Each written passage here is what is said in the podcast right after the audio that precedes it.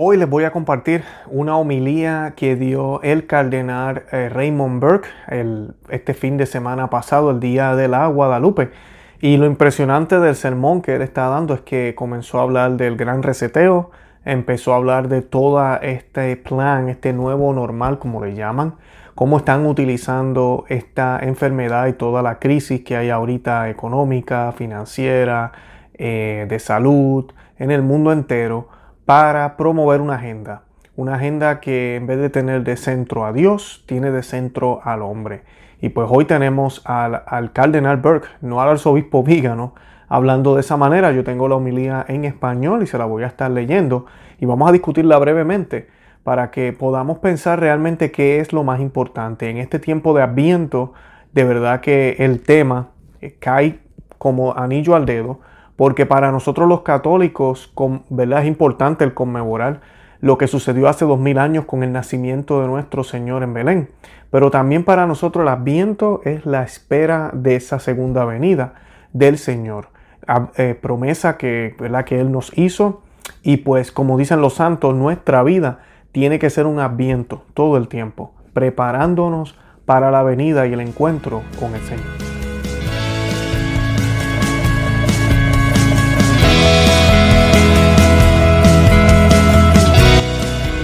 Conoce, Ama y de tu Fe. Este es el programa donde compartimos el Evangelio y profundizamos en las bellezas y riquezas de nuestra fe católica.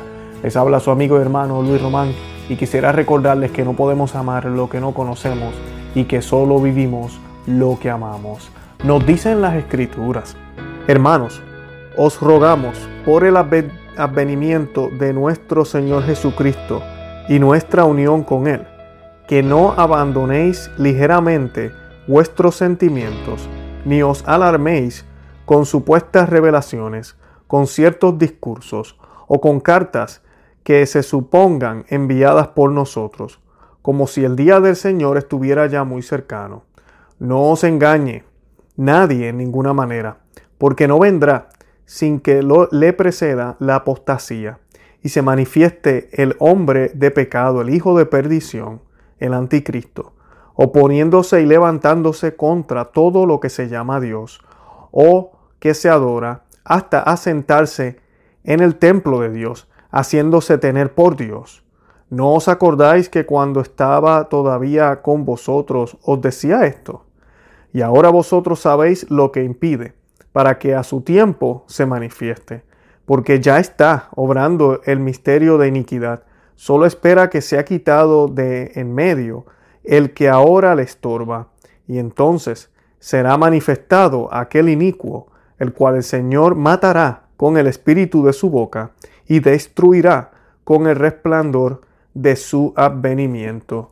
Tomado de la epístola, de la segunda epístola de Tesalonicenses, capítulo 2, versículos del 1 al 8. Esta es la epístola que se va a estar leyendo, una de las epístolas que se lee el sábado de témporas.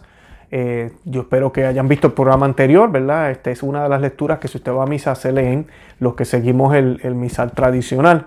Lamentablemente eso se ha perdido, ¿verdad? De la, de la liturgia moderna, se ha eliminado. Así que vamos a hacer una oración brevemente, vamos a hacer un Pater Noster, un Ave María y un Gloria Patri, eh, por todas las circunstancias que están pasando en el mundo entero, por todo lo que está sucediendo en la Iglesia Católica, por los líderes de la Iglesia Católica. Te pedimos también por eh, todos los países del mundo entero, por las leyes que se aprueban y por los gobernantes del mundo para que ojalá acepten a Cristo como su Salvador. Y esta oración la vamos a hacer in nomini Patri et Filii Spiritus Santi. Amén. Pater noster, qui es in celi, nomen tuum, avvenia regnum tuum, fiat voluntas tua, sicut in cielo et in terra. Pane nostrum quotidiano da nobis hodie, etenite nobis de vita nostra, sicuter nos dimitimus de vitoribus nostris, et nenos entucas en tentaciones, se libranos lo malo. Amén. Ave María, gratia plena, Dominus tecum, benedicta tu in mulieribus, et benedictus fructus ventris tui, Iesus. Santa María, Mater Dei, ora pro nobis peccatoribus, nunc et hora mortis nostre. Amén. Gloria Patri et Filio Spiritus Santo, sicut erat in principio et nunc et semper et in secula seculorum. Amén. In nomine Patri, et Filii, Spiritus Sancti. Amén, bendito sea Dios. Y bueno, hicimos la oración que hacía rato que no la hacíamos al principio.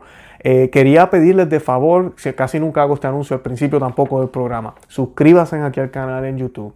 Denle a la campanita para que obtengan las notificaciones. Me he encontrado con personas, y sí, me he encontrado, no ha sido ni siquiera escrito, personas que conozco, que me dicen, ay, ya no sacas más videos. Y yo, sí, estamos sacando videos. Así que es bien importante que tengan esas notificaciones encendidas, que estén suscritos, si no, no van a ver cada vez que saquemos un programa. Además de eso, estamos también ahora en Rombo. Los que nos quieran eh, seguir por ese medio, es como un parecido a YouTube, pero un poco distinto. La idea de abrir un canal en, ese, eh, en esa plataforma es por el hecho de que ya YouTube está amenazando con quitar algunos de los videos, especialmente videos que toquen temas sensibles como las elecciones, el aborto y ese tipo de cosas. Así que pues sí pasase, que ya inclusive me pasó con un programa con el doctor Juan Bosco, eh, que se elimine algún video de mi canal, pues van, a estar disponibles en ese otro lugar. Además de eso, les pido que nos sigan por Facebook, Instagram y Twitter también que compartan este video y denle me gusta inmediatamente. Mientras más personas le dan me gusta al video, a más personas le he sugerido el video, el programa y así más personas pueden beneficiarse del material. Y pues estamos en Adviento. El Adviento es la venida del Señor. Y esa lectura que acabamos de leer es una lectura que nos recuerda que el Señor va a venir pero que antes de que Él venga van a tener que pasar muchas cosas y una de ellas es la apostasía. Sabemos que hasta el catecismo de la Iglesia Católica nos habla de esto en el numeral 675 en adelante y nos dice y nos habla de que cómo la iglesia va a tener que pasar por esta dura prueba donde muchos van a apostatar. Y esta apostasía no va a ser como las apostasías del pasado, donde se le hablaba claramente al cristiano y se le pedía que renegara de Cristo, sino que va a ser de una manera sutil, de una manera en la cual las personas ni siquiera se van a dar cuenta que están apostatando. Por eso tenemos que tener cuidado y pedirle al Señor que nos ayude, mantenernos fieles a la doctrina y conocer, amar y vivir nuestra fe, porque si no vamos a caer en la, en la trampa. Jesucristo mismo nos habla de esto en el episodio en el cual él describe cómo eh, el rey, ¿verdad? El Señor le va a decir a ellos que no los conoce y ellos le van a decir, pero tú, nosotros comimos contigo, nosotros te llamamos Señor. Eh, y Él les va a mirar y les va a decir, lárguense en que yo no los conozco.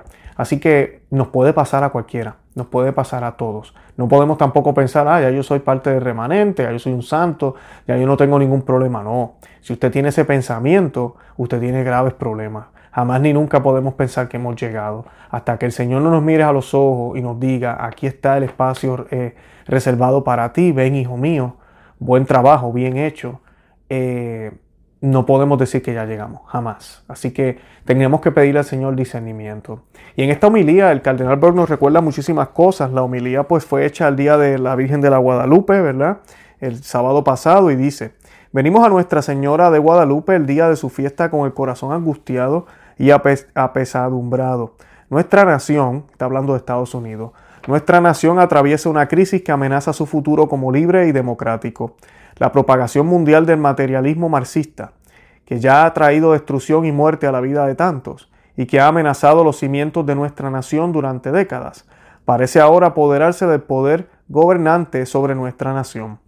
Para lograr ganancias económicas como nación, nos hemos permitido volvernos dependientes del Partido Comunista Chino, una ideología totalmente opuesta a los cimientos cristianos sobre los cuales las familias y nuestra nación permanecen seguras y prosperan.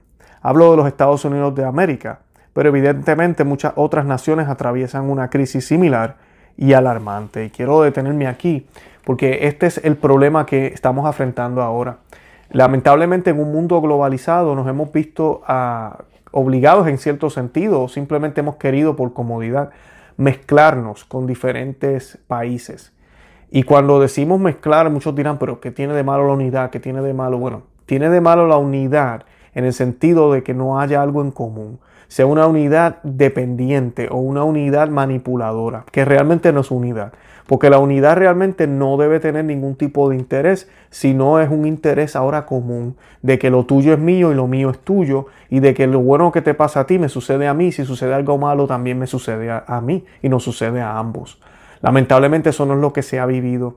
Hemos caído en el gran pecado de mezclarnos con grupos, con personas. Inclusive dentro de la iglesia esto pasa, con la fe también, por comodidades, por querer alcanzar un bien mayor supuestamente. Sacamos a Cristo para un lado, sacamos a María para el otro y entonces tratamos de crear esa casa común que queremos tener.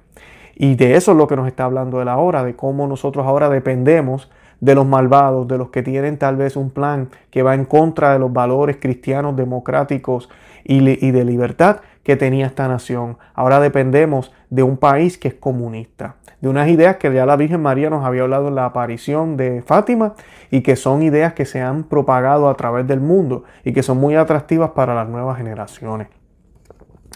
Luego está el misterioso virus de Wuhan, continúa el cardenal, sobre cuya naturaleza y prevención los medios de comunicación diariamente nos brindan información contradictoria.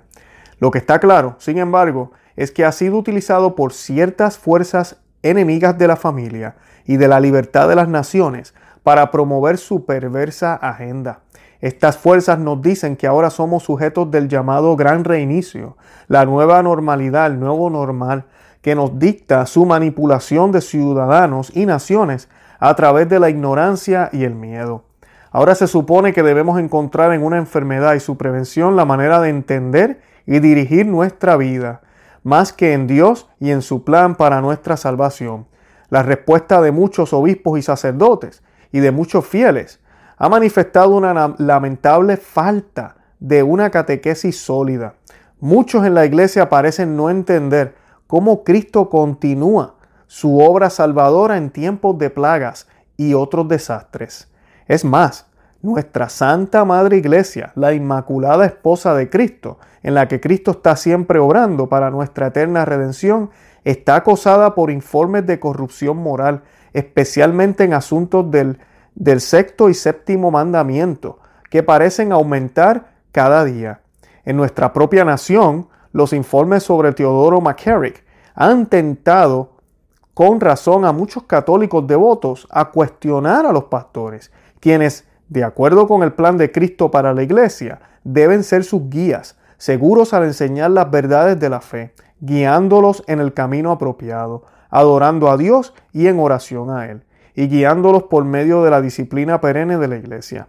Con demasiada frecuencia los fieles no reciben nada en respuesta, o una respuesta que no se basa en las verdades inmutables con respecto a la fe y la moral. Reciben respuestas que parecen provenir no de pastores, sino de administradores seculares. La confusión en cuanto a lo que la Iglesia realmente nos enseña y exige, de acuerdo con su enseñanza, genera divisiones cada vez mayores dentro del cuerpo de Cristo. Todo esto paraliza a la Iglesia en su misión de testimonio de la verdad divina y del amor divino, en un momento en el que el mundo nunca ha necesitado más que la Iglesia sea un faro. Al encontrarse con el mundo, la iglesia falsamente quiere acomodarse al mundo, en lugar de llamar al mundo a la conversión en obediencia a la ley divina, escrita en cada corazón humano y revelada en plenitud en la encarnación redentora del Hijo de Dios. Por supuesto, estos graves problemas presentan un desafío formidable para la vida cristiana diaria. El impacto de la crisis en el mundo y en la iglesia es profundo para todos. Muchos están soportando el sufrimiento más doloroso físico, emocional y espiritual que tal situación necesariamente causa.